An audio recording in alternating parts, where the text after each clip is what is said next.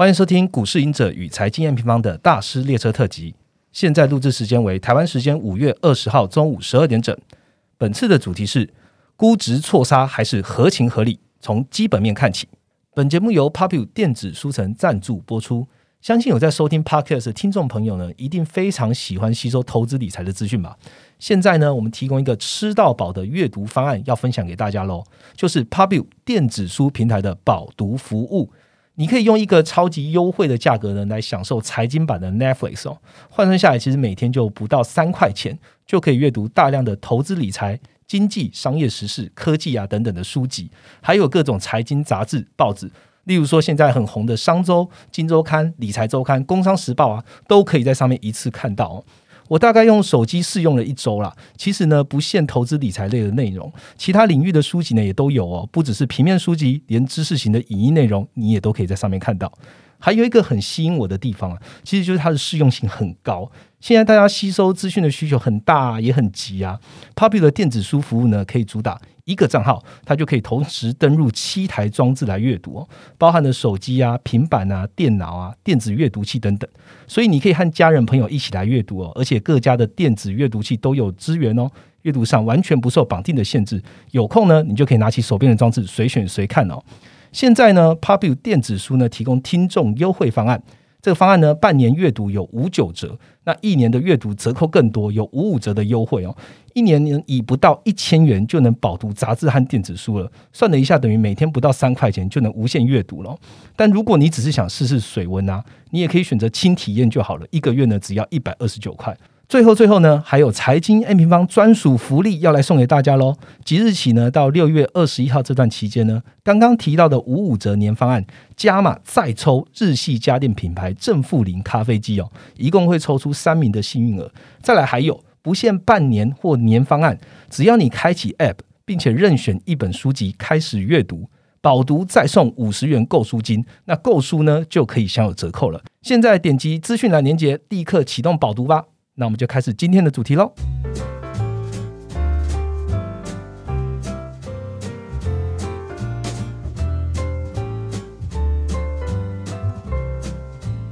Hello，大家好，我是财经 M 方的 Roger。距离全球总经影响力论坛呢还有二十二天哦，现在正是我们早鸟优惠的最后倒数啦。大家也知道，现在行情变化非常的大啦，所以我们是希望呢，能借由这个一年一会的这样对话，好好的来和九位讲者聊聊下半年的投资布局。然后，那讲到这个论坛讲者啊，又讲到哇，市场行情变化很大哦。我不知道各位听众朋友是否看过一本叫《影视致富地图》的一本书。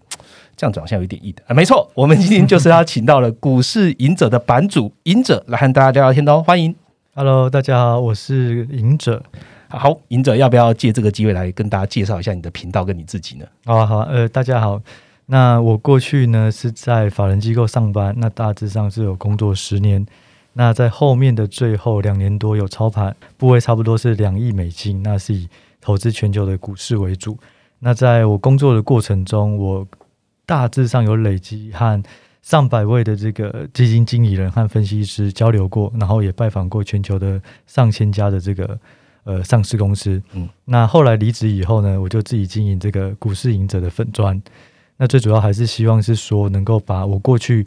所学到的一些投资逻辑或投资观念，然后分享给不同的人或是需要的人。那后来就呃花了两年多的时间写刚呃主持人讲的这个影视致富地图。接着我有再去经营这个 podcast，那如果有兴趣的听众朋友也可以多去看看或听听哦。好，呃，大家如果有兴趣的话，直接点击我们下方的资讯栏，你就可以连接到股市赢者的 Podcast 来听一下赢者每一周要和听众朋友聊的内容哦。那同步也跟这个赢者的听众朋友来介绍一下 M 平方好了，就是 M 平方是一个专注在总体经济的投资资讯平台，嗯，讲的非常的官方，就是举凡全球的，就是股汇在原物料啊，还有各大经济体都是我们的分析的范围啦。那像是大家最近关注的，像通膨啊、联总会政策、制造业。循环啊，我们都会用这种上万张的这个动态图表，还有每日研究员的分析来告诉你说，哎，现在或是下一个周期的总金情势分析哦。所以，我们今天呢，也有邀请到我们全球总金研究员来和赢者聊聊天哦。欢迎 B B N 啊。Hello，大家好。好，今天比比娜跟赢者两位的谈话非常的丰富。我们刚刚顺稿顺过一遍之后，觉得嗯，今天应该可以带给听众很多不一样的东西。不过呢，今天为了就是呃防疫嘛，所以我们三位都是戴着口罩来录音。所以各位听众朋友呢，等下如果听到哎喘不过气了，我会 给我们一点呼吸的空间。那我们今天也会试着慢慢讲一点，那希希望大家都可以听得懂。然后好，那。二零二二的 Q one 啊，各大公司的成绩单其实大致上都已经缴了差不多了，九成都已经缴了成绩单了。那各个产业的强弱，其实，在通膨啊，这 Q one 的通膨表现到底是怎么样呢？那我们要怎么选择战场哦？第二个部分，我们来看细一点，就是一如过往啊，财报公布后，由于预期的公司的比例还是比较高的哦，可是大盘最近却不是这么想的。请问股指是不是被高估了呢？我们就进入今天的主题吧。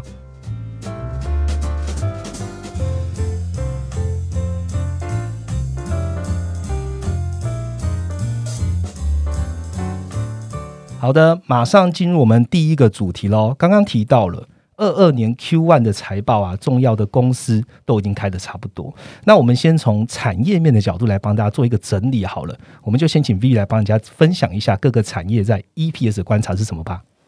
OK，那呃，美股第一季的财报到现在大概是已经有九成以上的企业都已经揭露财报数据嘛？那我们看第一季的表现，整体 S M P 五百第一季的一个 E P S 的年增率大概还是有九个 percent 左右。那最后这个数字呢，跟一开始财报季开跑的时候，大概三月底市场预期的三点八还要好的很多嘛？所以我觉得在呃，像现在这样子一个通膨比较高，然后景气走向趋缓的情况下，它再加上去年第一季又有这么高的基期，所以我觉得第一季财报的这个数字其实不算是太糟，反而是还蛮强劲的。那整体财报它呃击败预期的一个加速占比大概是七十七 percent 左右，甚至是比上一个季度还要再好一些。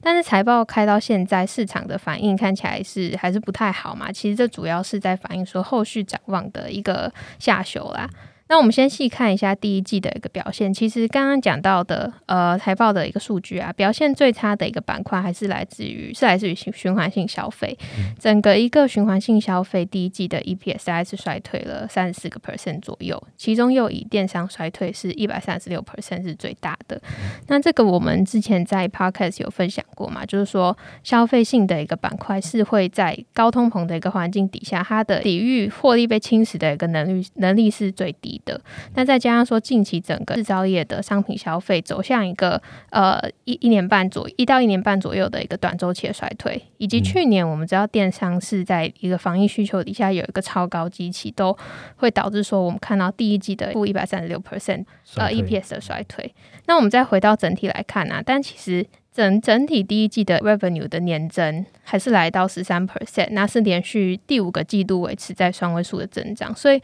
我们看到说 EPS 这边绝对只在往下走啊，主要就是在反映通膨，也就是成本这边的一个上升啦。那在展望这边呢，其实本次海报它公布财测的一个加速啊，它对于猜测是一个负面展望的加速占比，大概是来到七成左右。那这个比例是大于五年以及十年平均的，所以就是说整个市场的一个方向是相对来讲比较悲观的。如果整体来看的话，其实 S M P 全年目期它的一个全年 E P S 的增长大概是十个 percent 左右，所以我觉得十个 percent 这样的一个增长，以长线角度来讲，并不是太差。不过现在大家可能是。比较反映是在短周期下修、景气波动的一个下修幅度，确实是比预想中的还要来得大。嗯，那我们在展望后市来看呢，就是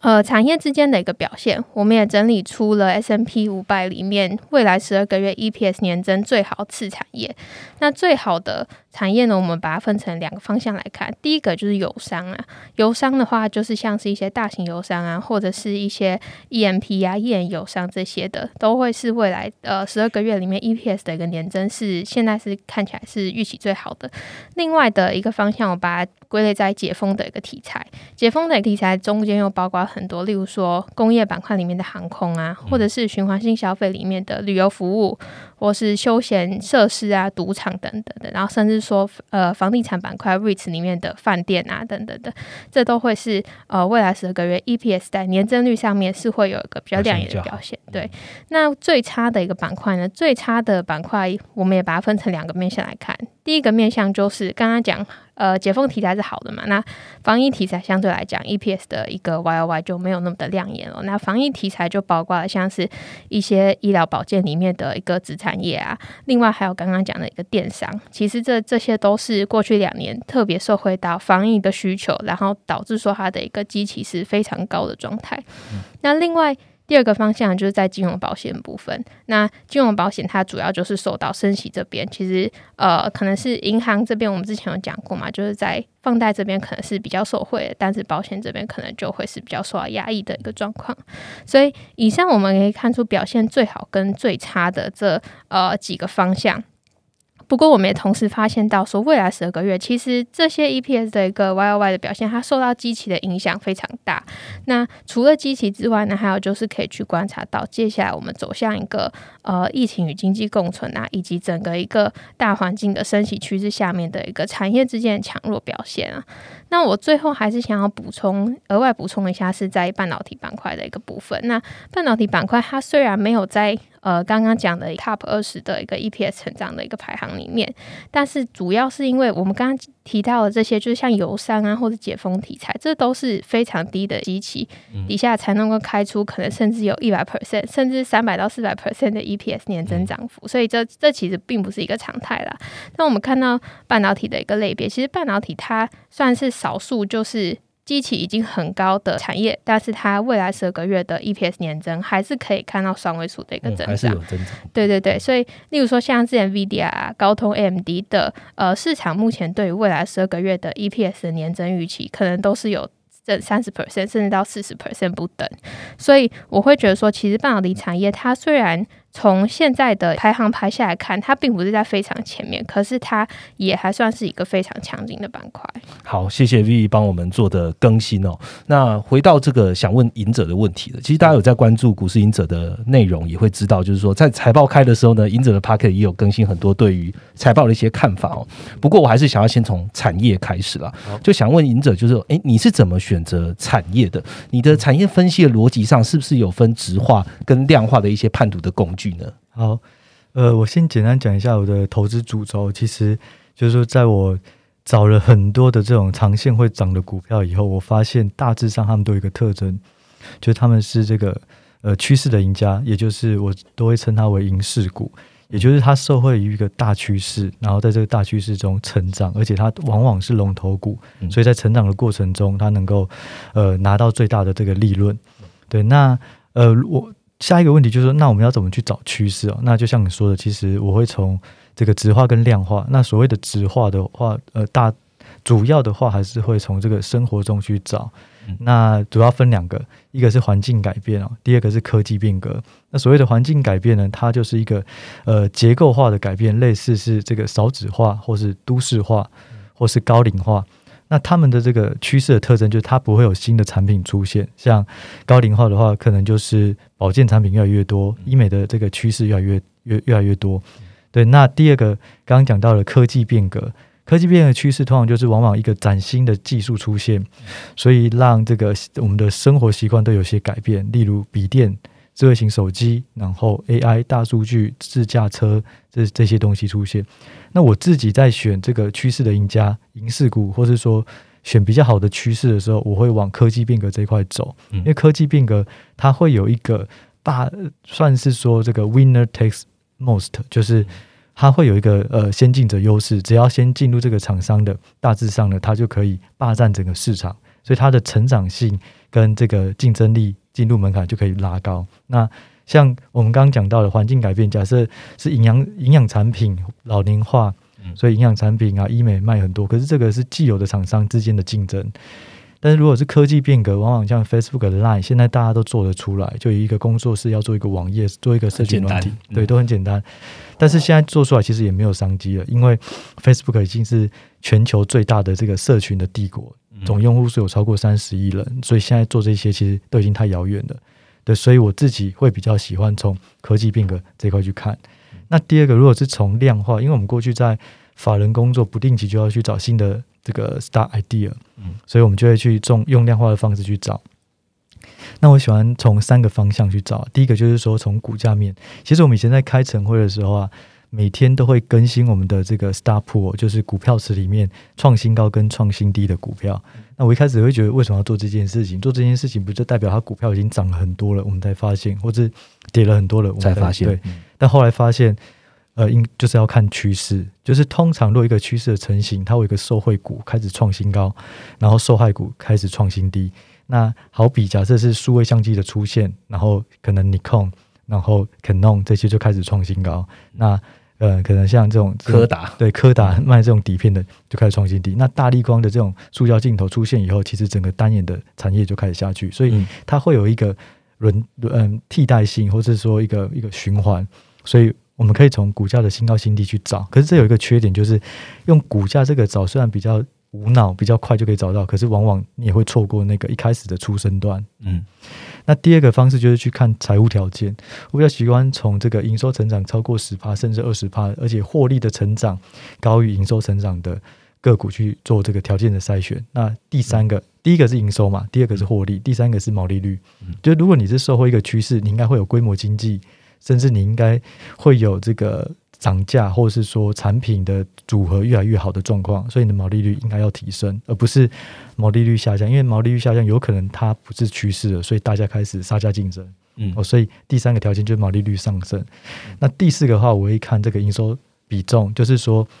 如果它的成长项目的这个产品营收比重只有占五趴或十趴，那我会认为它可能不是受惠趋势，它含金量太低了。嗯所以我会找尽量从营收比重超过五成的这个个股，就是这家公司它受惠于某个趋势。好，假设互联网好了，那 Google 有一百趴的营收都是在跟嗯互联网相关，那它就及格。嗯哦，类似这样，所以这四个，第五个啊，就是市值啊，我也希望市值大一点。那如果以台股的话，我会抓五十亿以上。嗯其实这个很小，因为如果你抓五百亿，可能就没有几家公司了对。所以美股的话可以抓五百亿以上，因为市值越大，往往就是说它是比较具有一个代表性趋势的代表性。嗯，好，那最后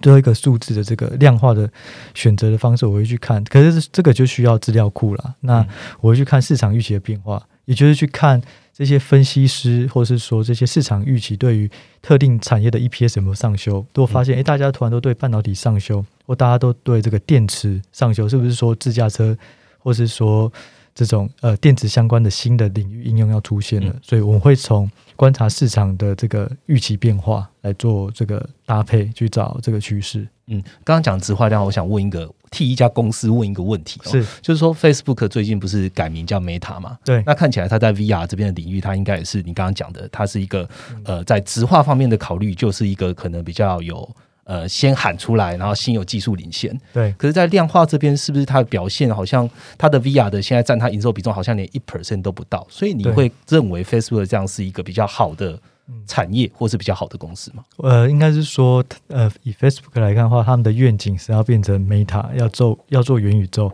那我们刚刚讲到，它就满足了生活中的这个趋势，也就是科技变革。对。但是第二个，就是我们刚才讲其实是有分这两种，嗯但是如果你要更精准，是这两种一起搭配。好，嗯第一个它满足 OK，但可是第二个数字，也就是说，现在 Meta 占它营收比重多少？嗯那如果刚刚讲到的，它含金量很低，低于五十趴，那 OK，那你就要成长够高，就是说你的这个趋势性的产品要对于你的营运是有显著的影响，嗯它可能才会属于是影视股，要不然对现在来讲，可能它好假设它 Meta 占它营收只有三趴，九十七趴是来自于社群网站或是网页的广告，嗯。那我们在衡量这家公司的本益比的时候，就只有九十，就走那三趴会给一个本梦比可能五五倍、五十倍的这个营收的这个股价营收比之类的去做一个加权。可是这个其实对他来讲还是占太少了，所以就是说，除非我很有把握。元宇宙的市场在明年就大大量爆发，否则我们还是会以它的原神原本既有的主体去做这个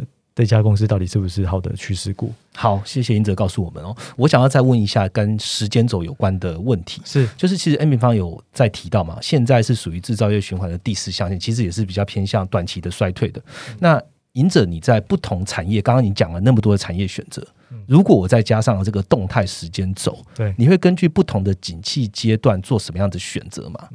呃，其实我的投资主轴大致上都是会围绕着影视股，嗯但是像你刚刚讲的，以前我在研究所的时候，我做的论文就是说要做一个动态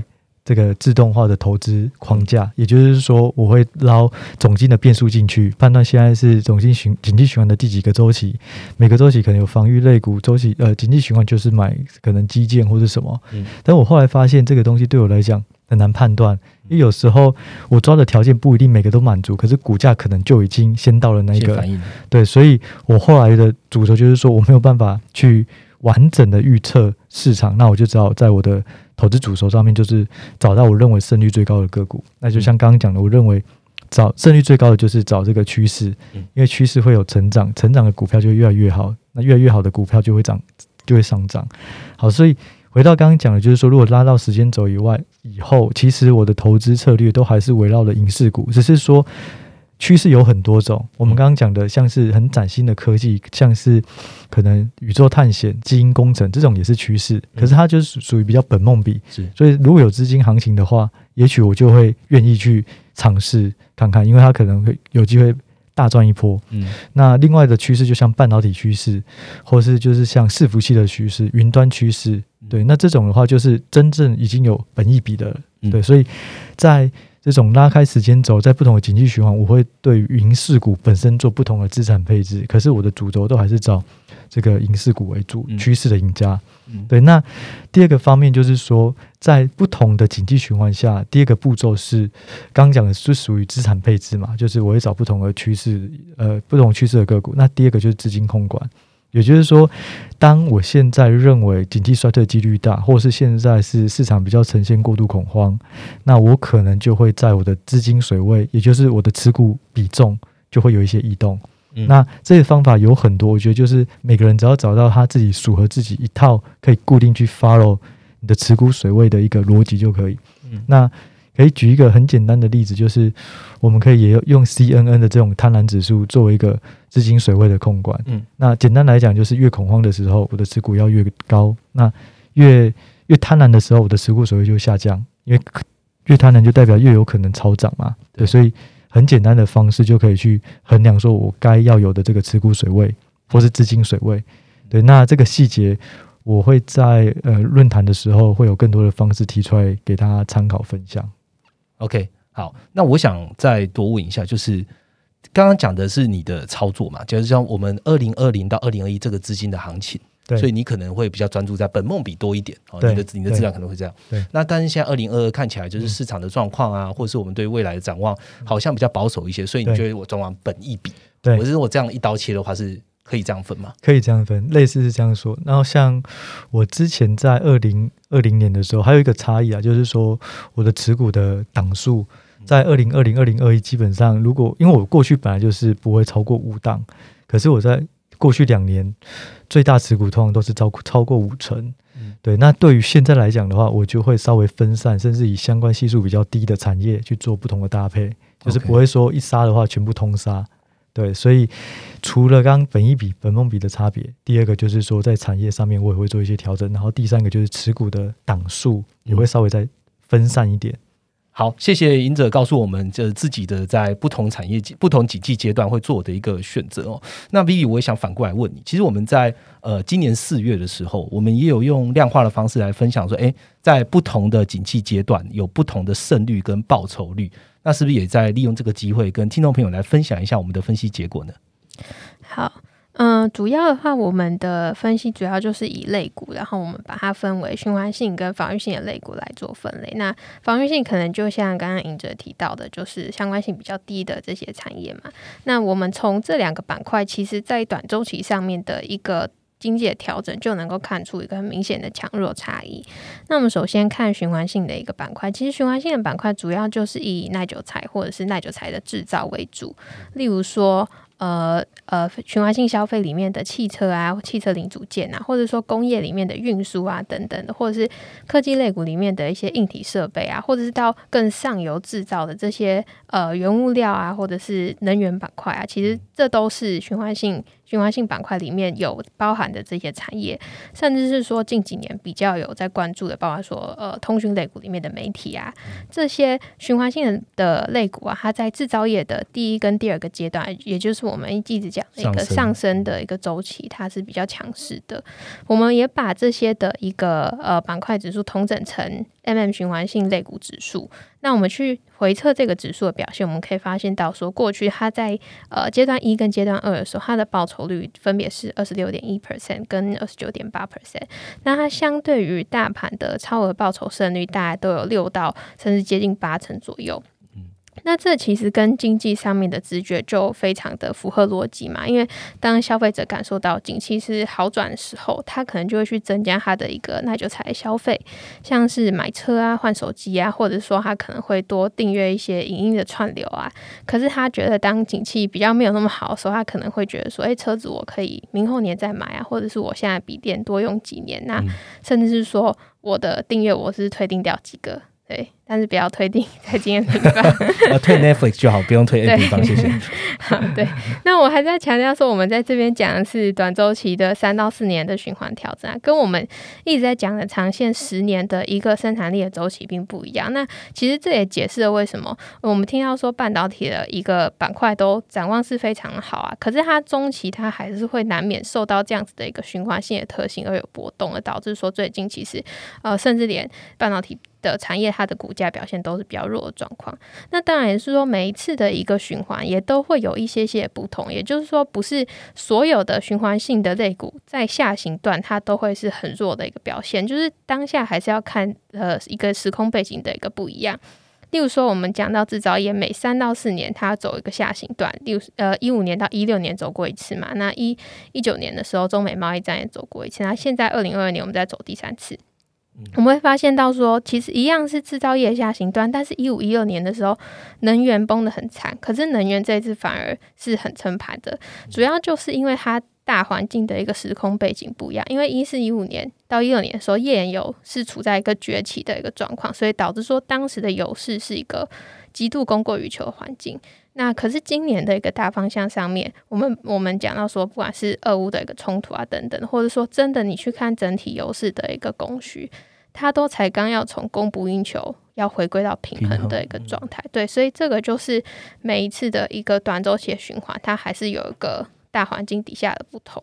那最后讲一下防御性的一个板块，防御性的板块它的概念就是反过来，就是包括说，嗯，像是水电啊这些公用事业类股啊，或者是食物等的一个必需性的消费，或像电信服务啊、医疗保健的一些。呃，医疗服务等等的，那其实这些就是算是是呃，就算景气不好。消费者也还是要去进行消费的东西，所以我们一样也编制了 M M 的防御性类股指数。那我们看到说，它在制造业的第三跟第四阶段，就是下降周期的时候，反而是会表现比较好。它的报酬率分别是呃十一点三 percent。那当然第四阶段就是都都会蛮烂的嘛，都是在一个 percent 左右。但是它相对于大盘的一个超额胜率，大概是也是都有五成到接近七成左右。好，谢谢 Vivi 告诉我们这个肋骨在呃不同经济阶段的表现哦。呃，我花一点点时间跟大家讲一下，其实已收到蛮多的用户说，哎，为什么你们要说制造业是三到四年呃走一次这样的循环？呃，我我相信呃 Rachel 在节目在在其他的频道也讲了很多次，那我们也利用 Park 用口语化的方式跟大家讲，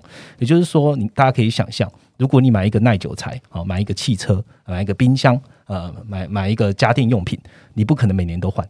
所以通常你会换的时间，可能你这一次买完，大家知道，二零二零到二零一资金爆炸的行情，每个人都变得比较有钱，政府都直接配发钱钱给你了，所以你本来就会刺激你去买一些耐有才商品的消费。可你买完，你明年不可能马上买，也就是现在的二二年。所以为什么我们在讲制造业循环，它是三四年走一次的原因，也是因为这个耐有材商品本身，它你买了之后，你就不可能每年去做一样的消费。那这个回到我们这个消费的行为模式来讲，其实经济其实在讲的就是人的行为嘛。好，这是帮帮大家解释一下哦。那我们来聊一下个股好了。其实刚刚呃，不管是赢者啊，或者说 Vivi，都已经讲完，就是这呃类股产业上面到底该怎么选。但是一个产业里面。本来就有很多不同的 key player，那我们要怎么样在这个我们已经选定这个产业啦？那如何在里面选择到标的呢？那我也想问赢者说，诶，其实有有在听赢者的 p a r k 也知道，说赢者不只是关注那个巨头的动态，就是也有很多的中小型的新创啊、新的技术会纳在赢者的 p a r k 里面去讲。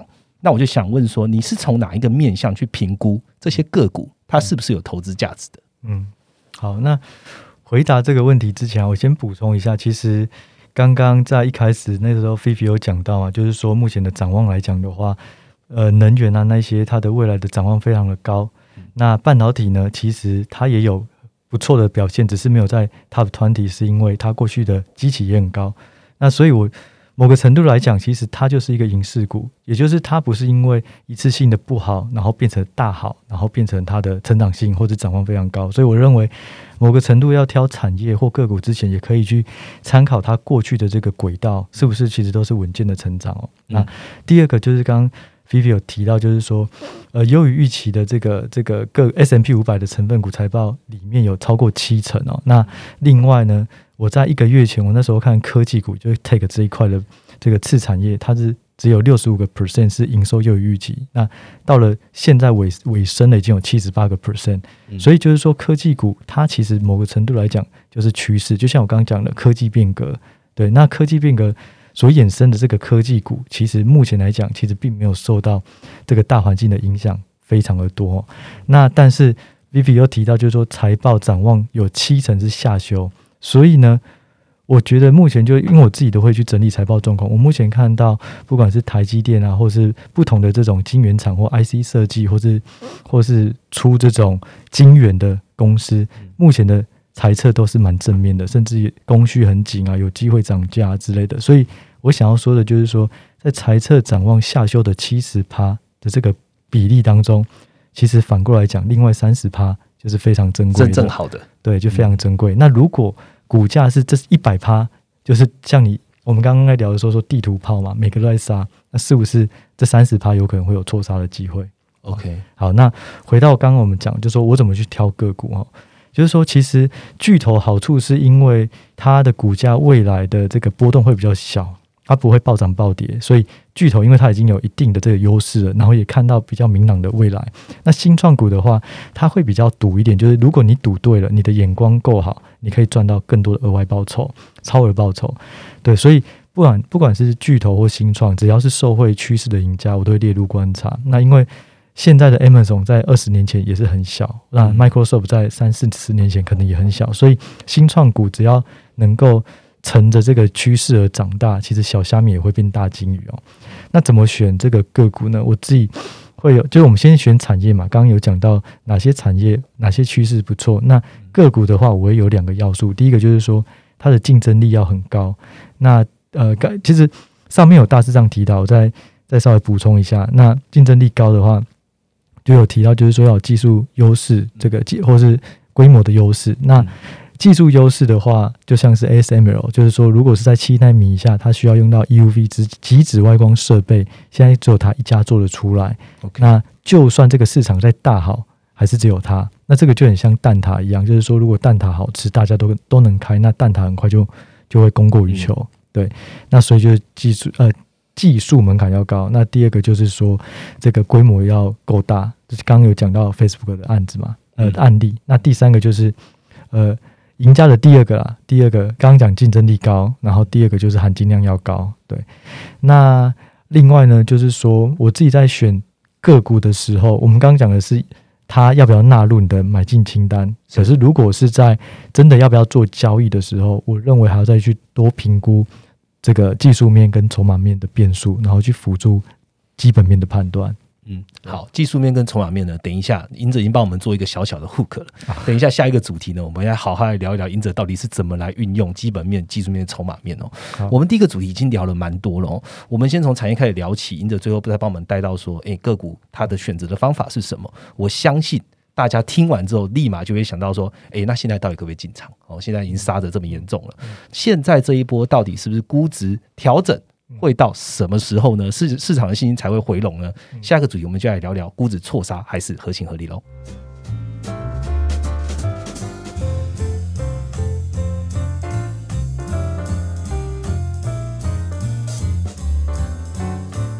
好的，进到我们第二个主题了哦。其实我刚刚回想了一下，我的速度好像没有变慢啊，没关系，反正我是主持人，所以大家可以听过啊。那主要来听两位呃 guest speaker 跟我们讲的内容啊。第二个主题，我们还是用总经的角度先开始了。就新闻媒体在最近在讲嘛啊，杀估值，杀估值。简单来说，就是 EPS 的业绩不错，可是呢，股价却有巨大的波动的个股。好，不过美股刚刚都有提到，我们这一波算地图炮了哦，就是全全中。刚刚 B B 有提到啊，就是制造业循环啊和通膨的因素，都是造成这一次地图炮为什么大家都已经被错杀的，呃，应该说已经杀估值的一个样貌，就是原因就是这样了。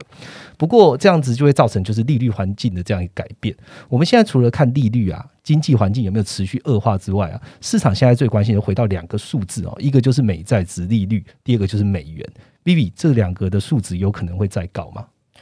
好，我先讲美元部分好了。嗯，现在美元就是在一零三一零四嘛，那这个位置是二零零二年以来的一个新高。那美元部分我们就拆成三个面向来看，呃，紧缩预期，然后美国与海外的经济差跟避险情绪。那首先我们看紧缩的一个预期，那联总会市场对于联总会到底要升息几嘛？这也是我们一直在讲的三大对焦之一。那我认为在利率的预期上面，其实。我觉得近期是有在稍微好转的一个状况啊，就是从年初我们看到从三码、六码、八码，然后到现在十一码，现在好像是似乎市场有一个共识出现，大概就是十码、十一码左右。那其实为什么会开始慢慢有这个共识呢？那主要是因为近期联总会的一个官员谈话里面可以找到一些蛛丝马迹。我们从过去一个月以来啊，我会发现说越来越多联总会的一个委员都开始提到中性利率这四个字嘛。那我们对中性利率到底？是什么呢？我们知道降息是可以刺激经济活动，那升息反过来就是要去压抑景气过热的一个状况。那其实中性利率你就可以把它想象成一个是一个最适的利率水水平，所以在这个利率水平底下，能够让经济自然的发展，而不是呃有去压抑它或者要去刺激它。所以联准会现在目前认为。美国的一个中性利率大概预期的共识大概是在呃两个 percent 到二点五 percent，所以我们从近期委员的谈话里面就可以发现，越来越多的委员提到说要尽快将尽快在年内把这个利率水平提高到中性利率或中性利率以上，所以呃比较鹰派的表态大概就是到就是 Buller 讲的三 percent 或者是三点五 percent，但其实大概的一个。定锚是可以定在这里啦，所以其实你把这个位置换算到今年的升息次数，大概也就是落在今年升息十到十二码左右。所以近期 Fed Watch 上面也都是比较稳定在这个预期上面，不过还是是比较鹰派的一个的一个预期啊。对，那另外影响美元指数的另外两个面向，就是说海外经济差跟避险情绪，我觉得其实算是同一件事情，所以我就一起讲。所以这波的修正，就像在第一 part 讲到，我们觉得是在。制造业的一个商品修正，那反而服务业的一个数据并没有像制造业这么的悲观嘛？那再再就是说，美国经济结构其实它还是六成以上是以服务业为主，相对来说，海外市场像是新兴市场就是以制造业为主，像像是台湾就是一个明显的例子。所以在制造业的进入一个下降段的时候。全球避险情绪攀升，美国它作为是一个相对来讲经济结构上有服务业保护的，那美元又是比较相对是避险性的一个资产，那它理当就会去吸引国际资金的一个流入，所以我们判断目前会觉得说，呃，Q two 会是制造业一个最低迷的时期。那近期在中国的一个封城的影响下，我们觉得说它甚至有可能会延续到 Q 三，所以我觉得在中短期来讲，这对美元都会是一个上行的动能啦。嗯。好，那再讲美债的一个部分，影响美债的因素，那在紧缩预期的部分这边就不再复述了。那除了紧缩预期之外，我们把它拆成也是三个面向来看，包括说通膨跟景气的预期，还有美债实际的一个供需状况。我们先讲通膨跟景气的预期。美国最新的 CPI 年增率是有出现高档反转的一个状况嘛？从八点五 percent 下滑到八点三 percent，但是这个呃降幅其实是不如市场预期的。主要就是因为能源这边的不确定性，其实还是在，包括说欧盟到底会不会去禁运啊？然后除了能源之外呢，其实美国的一个房租也还是在高档。那供应链的一个环节是有在发生，但这还是呃在进行当中。那它不是一个非常就是直接回到六岁疫情前的水准嘛？还是有一段距离。那我们观察到说美债的一个平衡通膨率啊，它虽然说近期是有一个显著的下滑，五年期大概是回到三个 percent 左右。可是下滑呢，其实是来自于 Tips 的走低，也就是市场对于经济前景的一个下修，所以就带到第二个面向经济前景的一个预期。那当经济的一个成长预期开始出现比较显著的一个下滑呢，其实就会带动，其实像近期美债殖利率已经开始反应了嘛，美债殖利率近期的一个走势是似乎是有一个走平的迹象。那这边就 echo 到呃，刚刚第一 part 我讲的一个制造业周期，它其实往往在第三、第四阶段的时候，美债值利率会。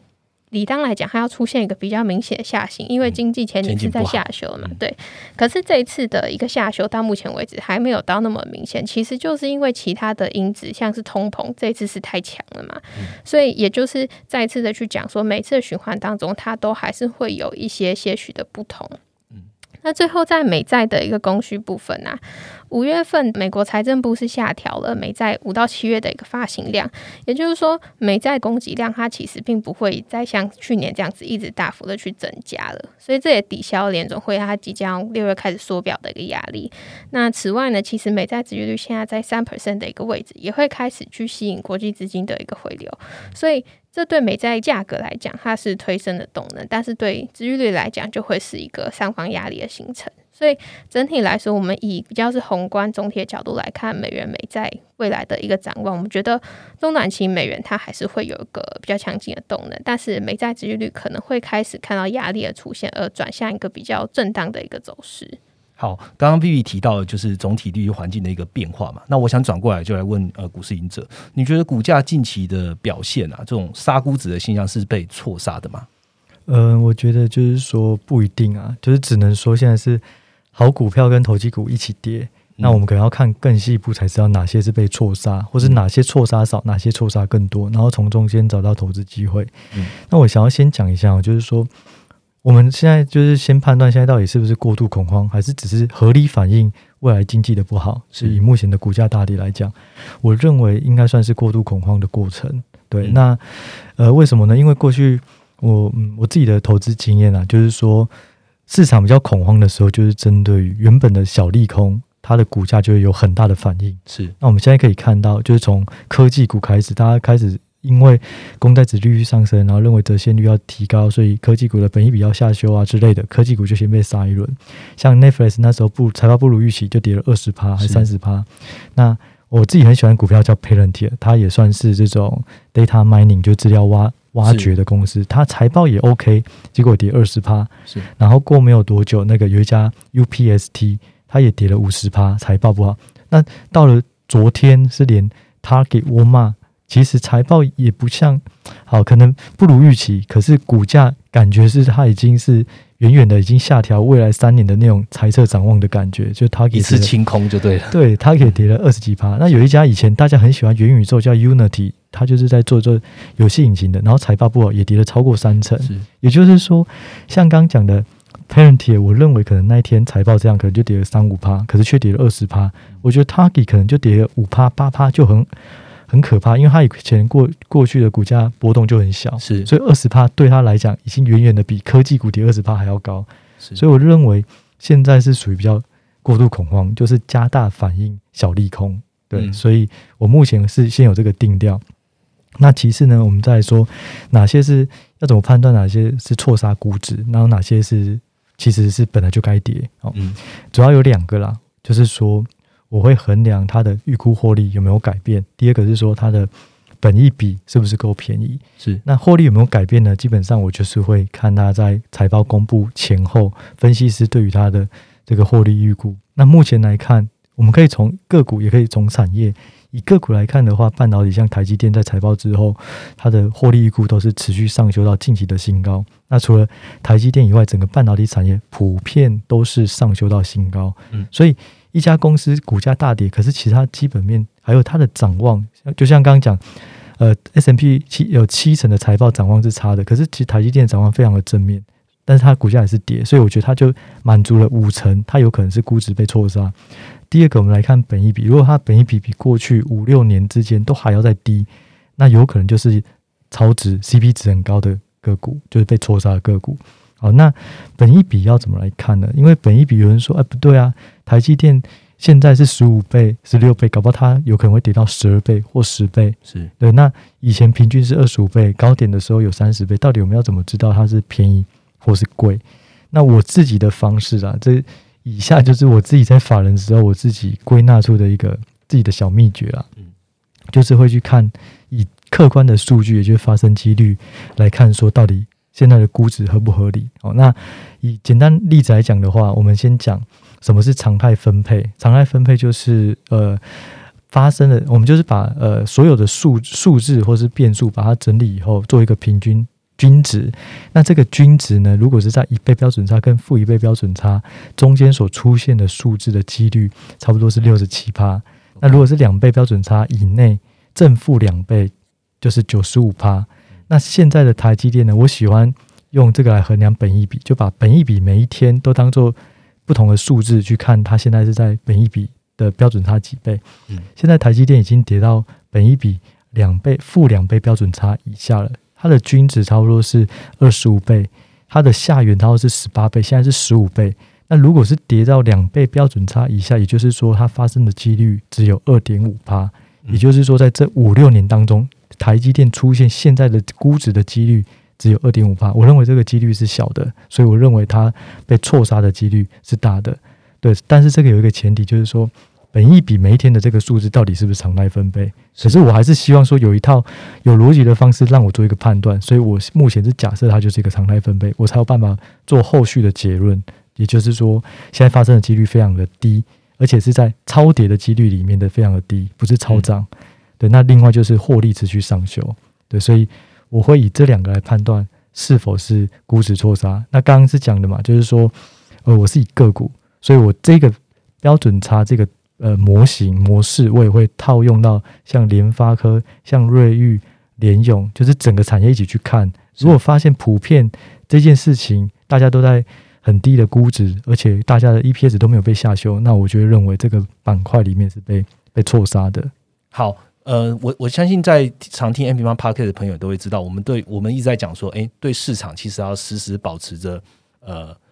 敬畏哈、我们要我们要相信我们要 follow 这个市场，而且不断的去探究说，哎，未来的趋势跟这个市场的脉动是什么。那刚刚其实刚刚赢者告诉我们两个很重要的点是，你有没有判断这个估值是被错杀？其实他希望每个人是坚守自己的一个 methodology。哦，那赢者用的方式，当然他就是用未来的营收，然后加上用刚刚讲的本益比的一个中型曲线，啊，distribution 的 mode mode，然后去看说它现在到底在标准差的几倍来判断。那我相信这个也是一个蛮好，因为它是在法人的经验跟大家分享，所以我建议大家可能刚刚笔记可以先笔记下来，然后这一个蛮重要的重点。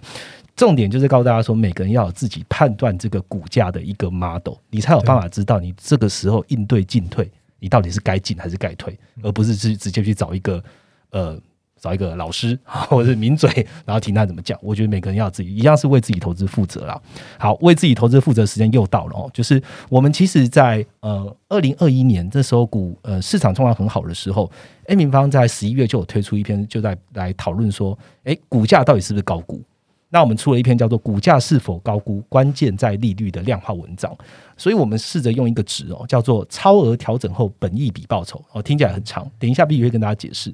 然后我们用这个值来解释一下，说，诶，这一波的修正现在来看到底是不是合情合理的？所以请 B B 来帮我们解释一下吧。好，嗯，首先其实我蛮认同赢者刚刚讲的，就是在观察评呃评价这一块，我觉得它一定都是相对的，不是绝对。就是说，你不是一定要等到说本一比本一比修到十二倍、修到十倍，你才要进场。我觉得这个观察一定都是动态，而且是相对的。那首先呢，呃，讲到本一比，就是本一比它其实分很多种嘛。那呃，我自己比较常看的，其实就像是 CAP，也就是通膨调整之后的本一比。另外还有就是 Forward 的本一比。那前者提到呢，它是以呃十年期的十年的一个通膨调整之后的股价以及 EPS 来算出的一个 PE ratio。那后者呢，讲到的 ford 本益比就是以呃当下股价相对于未来十二个月预期的 EPS 来去计算的。那我觉得这两种算法呢，它其实嗯、呃相当于相对于直接用当下的一个股价跟当下的 EPS 来算出的呃本益比呢，它其实比较不会出现那种像是。金融海啸啊的一个 EPS 快速下滑，而导致本一比突然一个。飙升好几好几好几十倍的那种极端状况发生。好，那我们再延伸去讲啊，就是 Roger 刚刚讲到这个超额报酬的一个部分，它其实就是 CAPE 本益比的一个延伸。那这个超额报酬呢，我们以下简称 ECY。ECY 它的一个计算公式，它就是呃一除以 CAPE，然后去减掉。十年期的一个公债殖利率是无风险利率的一个部分，来去代表说你在股市上面可以获得的一个实质报酬率，相呃相对于公债的一个实质的一个超额报酬。那所以我们就统计说，这个呃 ECY 它其实跟未来股价的一个表现，它其实是有一个非常高度的一个相关性。而什么会去影响 ECY 呢？刚刚公司里面有讲到十年期的公债殖利率嘛，其实这个利率的水平就会是扮演。你要去计算 ECY 一个很关键的一个角色啦。嗯，那我们去年十一月在出这一篇量化报告的时候，其实当时 S M P 大概是四千六左右，所以我们以当时 S M P 四千六的时候，我们去算，其实呃那个时候公债值率好像大概一点五 percent 吧。那其实我们那时候就去试算说，当公债值利率在 S M P 四千六的一个水平，它如果走到三 percent 的话，其实就会导致说这个 E C Y 它会是低于历史上七十六 percent 的一个位置。也就是说，呃，当四千六 S M P 四千六的时候，公利率一直往上，那股价确实就会有一个过高的一个风险。那现在呢？我们回头看，现在公债殖利率已经在三趴了。那 S M P 确实，它也从四千六一路往下修，修到我们现在假设抓一个四千左右的一个位置了。那现在来去算的话，E C Y 大概是二点六 percent 左右。那这个 E C Y 呢，二点六 percent，它是低于历史上六成的一个水平，所以确实跟去年十一月比的时候，从接近八成下修到六成，确实这个过高的股价已经开始在修正了。好，那我们再去讲说，那到底会修正到？哪里呢？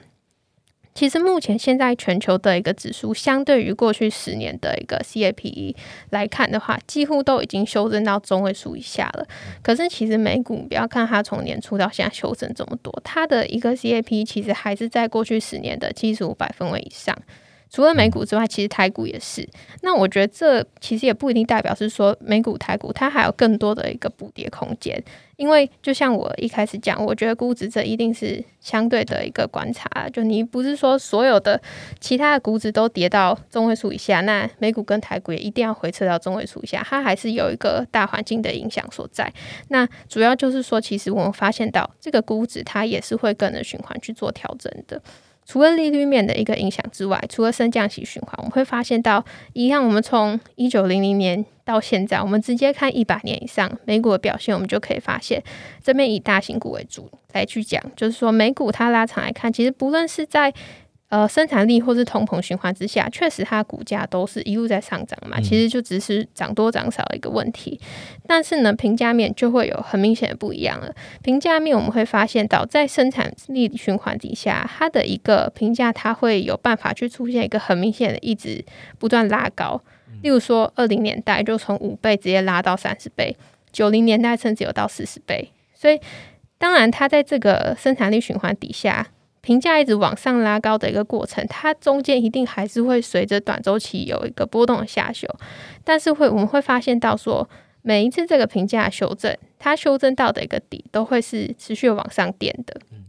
所以这也就在 echo 到前面我讲说，你你呃很难去真的判断说评价好，我一定要跌到十倍我才要进场，因为每一次的一个底跟着一个当下，例如说是不是生产力循环的一个大环境，它其实都会不太一样。那目前呢，S M P 五百，我们去看它的一个 forward P，大概是已经刚好修正到。跌破到五年平均以下，所以我觉得这边会是一个很好的一个观察点，因为呃五年其实大概就是一个景气周期的一个轮动嘛。那另外就是说，刚刚讲到这个位置上面的一个判断，而在时间上面呢，一样我们去从历史的一个角度去观察，我们会发现到，往往市场的一个评价，它开始重新进行 review 的一个时间点，约莫其实就是落在通膨的年增见高点之后。那呃，可能可能同时可能稍微落后一到两个月。那其实这跟利率环境的影响，它其实就是一体的啦。就是说，当央行它看到一个通膨开始缓解，它才会有空间可以去做松绑它的一个紧缩货币政策，导致说利率上面的一个预期回落，市场的一个评价环境改善。虽然说，我觉得这一次可能它拖的时间可能会比较久一点点，因为就像刚刚提到，这一次通膨虽然高档反转，可是它的降幅是不如市场预期的嘛。那鲍威尔他其实在呃这个礼拜的谈话有提到说，联准会它会持续行动，直到通膨会是以明确且令人信服的方式下降。那我觉得现在就是通膨下降，可是不明确。不令人幸福，对，所以，然后目前 CPI 就是初步好转，但不是很显著，所以我会觉得说，嗯，整体这边做一个总结啊，就是搭配到前面我们讲殖利率。在三 percent 这样的一个位置，我们对于殖利率未来的一个看法，跟现在通膨的一个数据来去看，跟现在评价已经修正到五年平均以下的一个位置，我会觉得说这边是可以开始去观察评价是不是可以止稳，非常关键的一个水位了。好，谢谢两位哦，用不同的角度来来评论说现在的估值这是不是被错估，还是说是合情合理的一个状况哦？我们呃回到这个股市赢者在五月初的。Podcast 我自己在听啊，就是有听到诶，赢者有对于基本面啊、技术面啊、筹码面这三个分析方法都有不同的解读，而且很好入耳，所以欢迎大家可以去听一下。那基本面其实 M 方也常常提到了哦，那包含的个股我们就是看财报嘛，那总经就是看整体环境的数据。那也想问一下赢者，就是在这一波的修正下来啊，你怎么运用技术面跟筹码面这两个角度来观察个股？基本面还是你的关键决定因素吗？对，应该是说。呃，我简单的，呃，应该说我的投资方式逻辑我都尽量很一致，然后很简单。选股的话，我就是选银势股。然后，如果是要做个股的分析，我就是用基本面、技术面跟筹码面去做判断。那不管是过去两年大涨，我也是这个方式；现在大跌也是。那现在呢，我要把这个层面再扩大到扩大到个股以外，对于总经环境的基本面、技术面跟筹码面，那做这种从。像是这种 micro 变成 macro 个体跟总体一起去看，我觉得可能会有更好的参考依据啦。那我的做法是什么？我们先从基本面来讲，分为这个总体跟个股啊。总体来讲，我觉得现在最重要的就是去找到。呃，影响股市最大的变数是什么？那也就是预判行情。我们要先预判行行情，才知道现在市场是过度悲观、乐观，然后我们再做一个投资的这个判断跟决策。那现在影响股市最大的变数，绝对就是通膨，因为通膨会影响到升息有多少，然后就业的状况、经济成长。那通膨这个东西，我们如果是我，我就会去拆分，为了要预判嘛。那预判最简单的方式就是针对它每一个细项去做。呃，预估。那我觉得从 CPI 开始着手，那 CPI 可能最高的可能就是房子呃房价跟租金，其次就是这个饮品小呃是在生活的饮品相关的，不是饮品啦，应该说生活相关的饮食啊，对，那再来就是能源啊、车子啊，什么都有，所以我们会就我的方式，我过去在 p a r k e s 也会分享，就是我会开始认为说，未来每一个项目是会创高或是持平。那整体而言呢，我自己是认为在第二季应该 CPI 就会见高点。好，那如果是这个前提下，我就会去看说，那哪些个股在通膨的影响，第二季甚甚至全年它的获利都不会下修，甚至会持续成长。那我就会先优先选这些不受环境影响的个股。嗯，对，所以第一个就是先看基本面。那基本面总体我判断是那个通膨，可是这个东西它不一次不是每次一样的答案。两年前可能就是因为疫情很很很紧张，所以可能就是新增病例跟死亡率有没有提升？对，那医疗体系会崩溃。那在四年前可能就是中美贸易战，对，那未来可能五年后也不一定是通膨这个这个议题的。所以我觉得这个就是要一直观察，然后吸收当下的知识，不断的做动态调整，去找到市场最重视的变数。好，那第二个技术面，我们先讲。总体的，我要怎么看？现在是不是打底或者是主底？那我会去整理现在上市贵公司里面的强弱、强强的族群，呃，股价表现比较强的族群跟股价表现比较弱的族群。如果发现股价表现弱的族群越来越少，股价表现强或转强的族群越来越多，那也许也是一个主理的讯号。那我提供几个参考，第一个就是说，可以去看这个股价。呃，现在股价是在季均线以下的加速有多少家，跟股价在季均线以上的加速有多少家，然后他们每一个月的变化，甚至每一个礼拜的变化，如果发现诶越来越多个股它的股价已经超过了季均线了，那这个趋势也许就会呃意味着这种主理的几率是慢慢增加。那第二个可以去看 K D 的这种黄金跟黄金交叉跟死亡交叉的消长。假设黄金交叉的个股数越来越多，死亡交叉越来越少，那也许也是一种象征。对，那第三个可以去看这个融资维持率，因为融资维持率当恐慌出现的时候，通常会多杀多断头。那如果杀到一个水准开始杀不下去了，也许代表应该不稳不稳定的筹码都已经杀光了。是，那这一波的低点就我记得是在一百四十三还是一百四十六趴。那一百，因为一百三十趴就要开始这个追缴这个这个呃违约金，违约金对，所以呢，目前来讲的话，我看也是有主体的现象啊。那个是这个讲的是总体面的技术面去分析。那如果是个股的话，就是看量缩不跌，或是在 K 线形态有一些反转的讯号，是对可以去做。那第三个筹码面一样，我们也分总体跟个股哦。总体的话，我会去观察现在在执行这个库藏股回购计划的公司。有没有越来越多？那第二个就是说，呃，看内部人的持股，因为通常内部人他要申报，我们可以去统计这个申报的数量是不是越来越高。如果因为我们通常会假设内部人或是公司，他对于一家个股未来的这个营运状况会掌握或是了解的比外部人多，所以如果连这种呃内部人或是了解比较多、掌握比较多资讯的人都开始买了，那也许他已经看到未来的一些东西。对，这个是筹码面的总体。那如果以筹码面的个股，我们可能就可以看券商的这个分行买点，看是不是有特定法人开始进去，或是三大法人，或是呃可能光公股行库啊等等的，这是一个股面。所以无论如何，我都是会以这个基本面为主，那技术面跟筹码面去增加胜率。但是我不会因为看到技术面好或筹码面好，我就会认为这个是主力的机会高，一定是基本面优先。对，那。另外呢，就是说，我们呃，我那我怎么去找出这个基本面、技术面、筹码面？我觉得最重要的就是去更新，不断的更新这个财报的状况，然后管理阶层他对于未来的展望的讲法，那不管是景气或是产业，因为我认为这个是比较容易去拼凑这个底部的这个拼图的重要线索了。嗯，好，谢谢银哲告诉我们，其实这三个面刚刚提到都可以用呃 macro 的角度。然后再看到 micro 的角度来看哦，那希望对今天听众朋友是有非常大的帮助。最后一题，我想来问一下资产配置的问题了。对，嗯，赢者在六月十一号的这个 N 平方的全球总经影响力论坛，主要讲的也跟资产配置有一点关系。不过今天 Podcast 既然都来了，那就不要让你轻易的离开。我们来偷偷问一点可能会讲的内容好了。嗯，赢者我们在呃，刚刚都提到嘛，二零年、二一年就是一个资大资金行情。那资产配置。跟二二年现在已经过了一季多，对你的资产配置有什么样的变化吗？那你下半年有什么样的布局的想法吗？好，嗯，其实像类似刚我有提到，就是说我在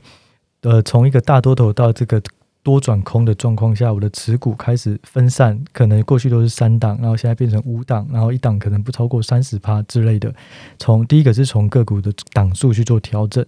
第二个就是说从本梦比的个股比重开始下降，本一比的个股比重开始上升。对，那第三个呢，就是说呃，我在这个资金控管也开始去搭配，说现在如果对于行情的把握度高或低，去做一些持股水位的。调整，那但是我觉得最重要的就是我选择的标的到底是未来是更明确而且不受通膨景气的影响的，还是说它会受到这些影响？那我现在偏向的就是说它可以不受景气影响，还是维持既有的成长曲线？对，那我目前看到两个啦，一个就是散热，一个就是细制材。那散热的话，我简单讲就是说，因为它受惠于两大趋势哦，一个趋势就是运算力的提升，不管是说 CPU 的晶片、GPU 的晶片越来越强，他们需要更多的散热，还是说第二个就是这个晶片的这个整合越来越多，就类似说 SOC 把不同的晶片都跟 CPU 整合在一起，放在一块了。对，这样的话传导速率会比较快，因为他们的线距更短哦。但是问题就是他们的散热也会更难，甚至我观察到 AMD、Intel 跟这个 NVIDIA 的下一代。那他们有一些规格先已经先曝光了。那有一个衡量热的指数叫做 TDP。那这个数字呢，在 NVIDIA 跟 Intel 的上一代，我记得是两百八十瓦。那这一代都增加到三百二十瓦，NVIDIA 的这一代是增加到六百五十瓦最高阶的，也就是说，他们都已经看到未来新一代的 CPU 的架构在热能上面都会大幅的增加。那我认为这个是一个趋势，因为未来的运算力只会不断的提升。对，那。第二个呢，就是说细制材这一块，细制材是什么？简单来讲，就是 I P 设 I C 设计的上游，也就是我们在设计一个晶片的时候，它你要拼积木，我可能要拼三个积木，我就可以设计出一个 I C 的功能。那现在因为越来越复杂，越来越难，所以可能要拼一个这个高速运算，然后呃，可能要有加密功能，类似可能就要二十个。I P I 二十个细制材，可是 I C 设计公司它可能只有三个，那另外十七个怎么办？他就会找已经开发完的这种 I P 厂细制材的厂商去做授权。对，那现在这个趋势或这个需求越来越大，主要就是受惠于几个趋势哦。一个就是物联网，就万物就万物皆上网，所以过去可能只有设计这种电脑的晶片为主，现在可能就是家电啊、车子啊什么都要设计。所以我认为物联网是一个，第二个就是说先进制程不断演进，因为先进制程演进，你要开发一个晶片，成本、时间跟金钱都要越来越高，所以大家就会为了要赶快去反映这个市场的需求，快速去设计，所以就会导入更多的细制材的授权。对，那嗯。大致上是这样，那我觉得这还有很多细节，可能我们就在论坛的时候会有比较长的时间再好好聊一聊。好，那个赢者帮我们停的非常的好的一个 一个时间哦，就是呃，我我可以跟各位听众朋友讲，就是六月十一号在全球总演讲论坛，这个赢者主要要讲的题目叫做“寻找趋势中的王牌，从选股到新法的获利模式”。那我也觉得借由这个机会啊，除了刚刚赢者讲到的这两个观点，然后还有延续后面很大的一个呃他要讲的内容之外呢，赢者也可以跟听众朋友介绍一下你在这一次论坛主要要分享的大概的内容是什么。好，嗯，这个论坛其实我觉得最重要的就是让大家学会，或是说能够得到一个投资策略，固定的逻辑的投资策略，因为我觉得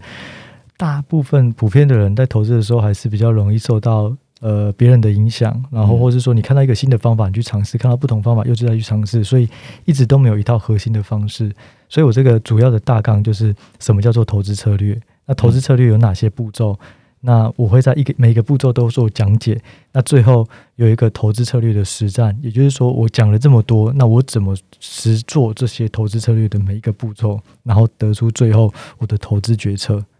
好，谢谢赢者跟大家的分享，期待在六月十一号听到你完整的。呃，keynote 了哦。那今天也谢谢 Vivi 来参加这一次的 Parkes 的聊天啦。那我们刚刚其实分享了非常多的观点啊、看法哦。我们从产业观察到哪一些类别还是相对有机会的。然后个股呢，用基本面、技术、筹码来观察，说，哎，现在的估值调整期间还有哪一些是有布局的机会了？甚至赢者有给我们一些他过往到现在或是下半年给我们一些建议。那有兴趣的呢，可以到 M 方的官网看一下动态图表，或是股市赢者的 Parkes 听听赢者的心法还有建议喽。meal 不过还是要回到最原始，想要跟大家讲，要最完整的了解下半年的布局规划呢。再一次邀请听众朋友一起来参加我们六月十一号的全球总经影响力论坛哦。那不止赢者，还有呃创办人 Rachel，还有另外的七位讲者。我们从总经、科技趋势、投资心法，再到资产配置。现在市场越来越混沌了，然后越是好好要检视手上资产的时刻了哦。所以点击资讯栏就可以加入这场盛会啦。